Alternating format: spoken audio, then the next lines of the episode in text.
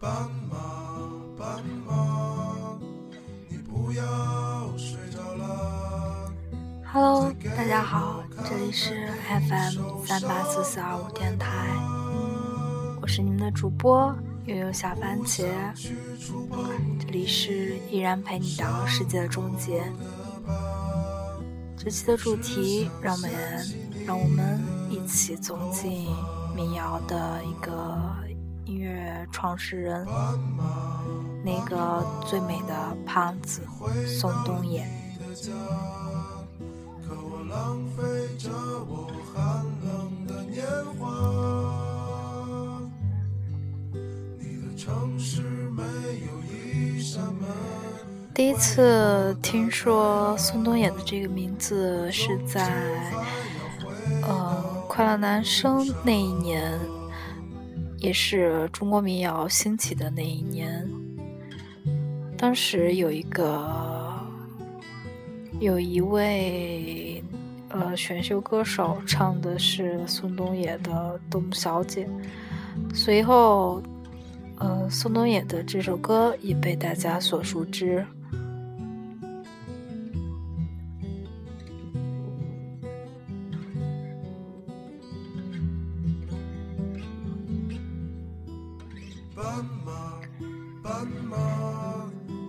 而在今年的夏天，在《好声音》开播的之后，里面有一位女选手翻唱的，呃，这首歌《斑马斑马》，现在在网络上面非常的流行。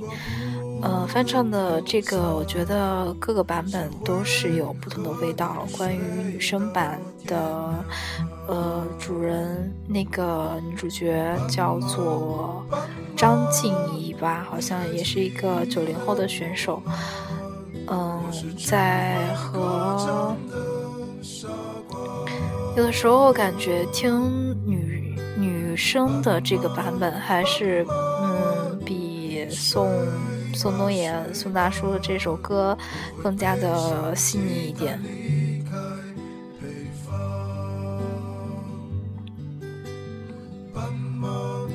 我觉得民谣最不同的地方是。它是一个很小清新的东西，然后通过一个木吉他，里面是不插电，不不是像摇滚那样的嘶吼，或者说有各种各样的设备。强烈的民谣曲风有会激起很多文艺青年的认可。那关于。作者宋冬野的大部分的作品都是自己自弹自唱完成，而他比较出名的《董小姐》和呃《安河桥北》，《安河桥北》在一三年的时候也是获得了鲁迅文学奖的年度音乐奖。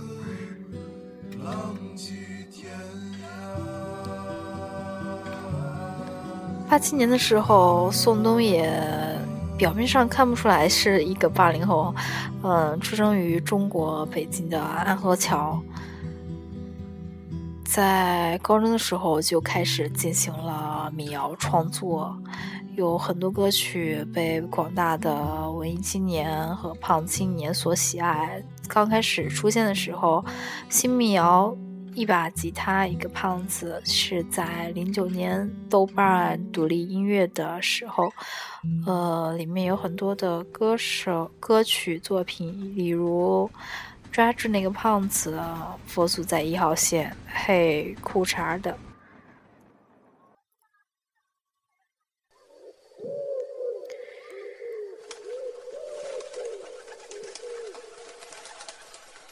嗯，相对于他比较令大家熟悉的歌曲，例如《董小姐》啊，现在的《斑马斑马》，还有呃《莉莉安》《安河桥》，呃，而我现在觉得我比较喜欢的，却是这首不太为大家所熟知的，它的名字叫《鸽子》。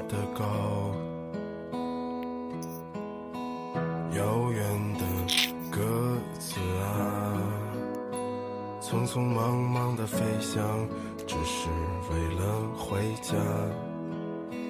明天太远，今天太短。背山的人来了又走，只顾吃穿。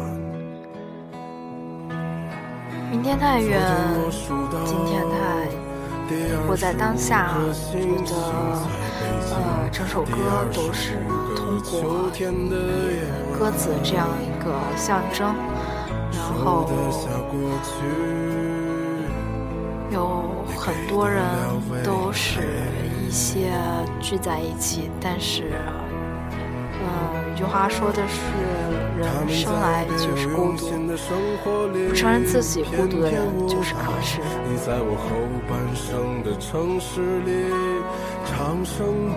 总是有那样一个时刻，静静的听一首歌，然后不愿意去接触一些外界的东西。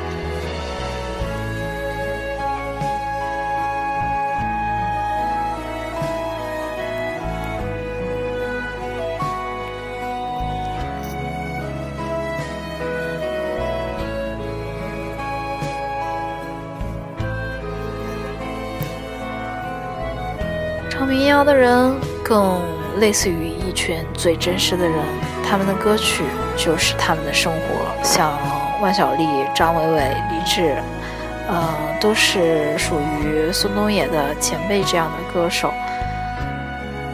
作品或许具体，也或许抽象。有的人会说，现在唱民谣的人，嗯，很矫情。但是我并不这样认为，所有的民谣创作都来源于真实的生活。像比如说，刚开始，呃，虽然说痛仰并不算完全的民谣歌手，是属于呃摇滚风，更接近于摇滚风的歌手，呃，这样一个乐队，嗯，但是他们是在编。行的时候，然后边感受生活。例如李志在南京的南，好像是南京工业大学吧。然后毕业之后，嗯，开始寻找自己的音乐梦想，制造制作了一样的小的单，自己这样的一个小样的小的唱片，然后会去各种各样的嗯小的。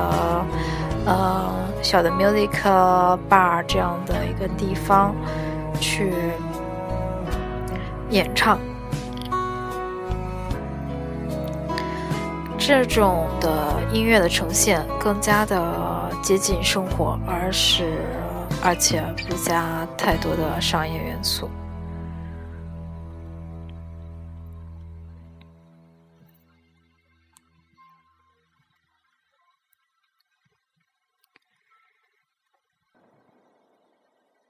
那现在完整的播放一首这这首歌，鸽子。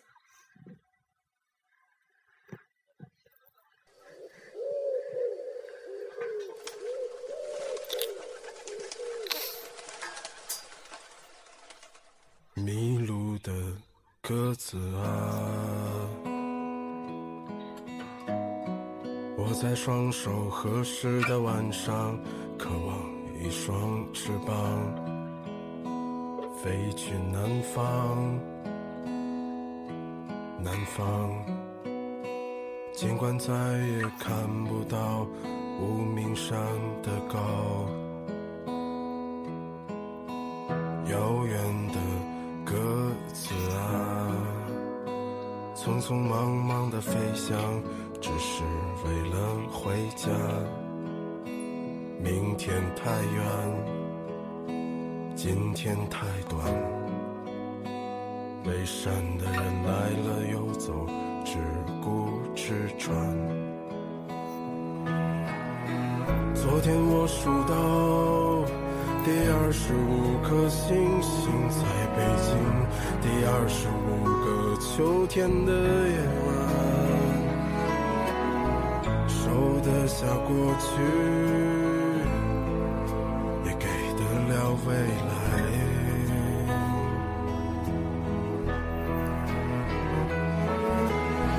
他们在别有用心的生活里翩翩舞蹈，你在我后半生的城市里长生不老。格在。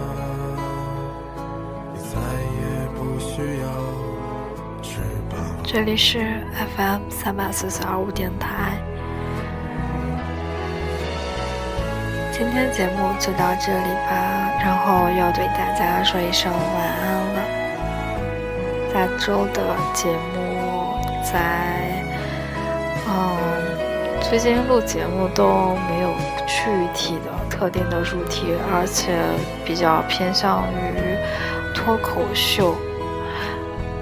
现在觉得分享一些做电电台的那个心得，就是不太喜欢去读这样的一篇文章，觉得没有什么的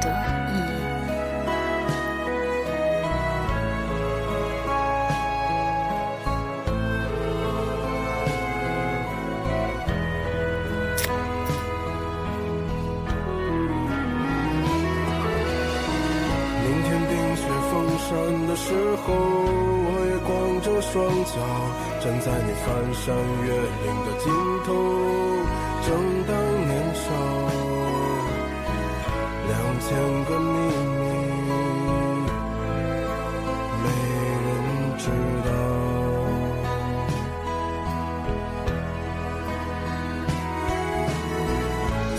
在春天到来的时候，轻轻歌唱，唱一首关于冬天的歌谣，漫漫长长，鸽子啊。